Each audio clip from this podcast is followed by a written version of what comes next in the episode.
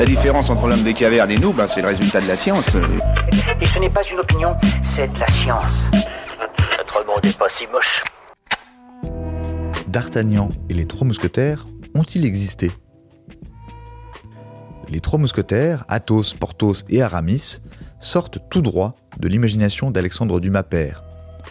En revanche, D'Artagnan, leur fidèle compagnon, a bel et bien existé. Né Charles de Batz ou de Montesquieu, gentilhomme sans fortune, il devient mousquetaire de Mazarin et sera fait comte d'Artagnan avant de mourir en 1673 au siège de Maastricht. Après avoir inspiré de prétendues mémoires au début du XVIIIe siècle, il devient au XIXe siècle le héros de la trilogie de Dumas, Les Trois Mousquetaires, 20 ans après, et le Vicomte de Bragelonne. Voilà. Il ne reste plus qu'à vous remercier de votre attention. Au revoir.